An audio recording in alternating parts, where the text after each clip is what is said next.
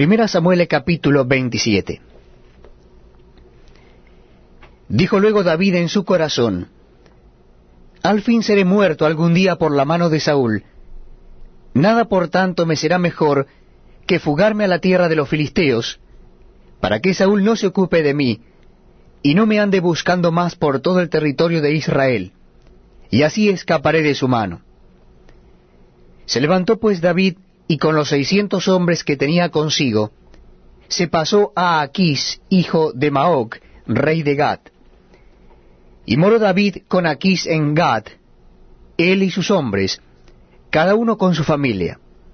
David con sus dos mujeres, Ainoam, Jezraelita, y Abigail, la que fue mujer de Nabal, el de Carmel.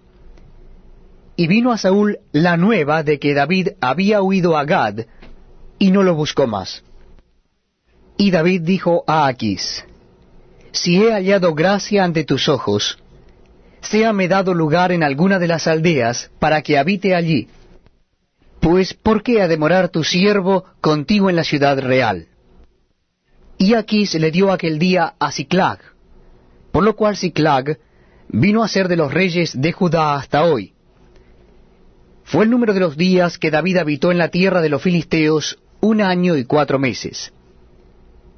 Y subía David con sus hombres, y hacían incursiones contra los Jesuritas y los Jezritas y los Amalecitas, porque éstos habitaban de largo tiempo la tierra, desde como quien va a Sur hasta la tierra de Egipto. Y asolaba David el país, y no dejaba con vida hombre ni mujer, y se llevaba las ovejas, las vacas, los asnos, los camellos y las ropas, y regresaba a Aquis. Y decía a Aquis, ¿Dónde habéis merodeado hoy? Y David decía, en el Negev de Judá. Y el Negev de Jezrameel, o el Negev de los Eneos.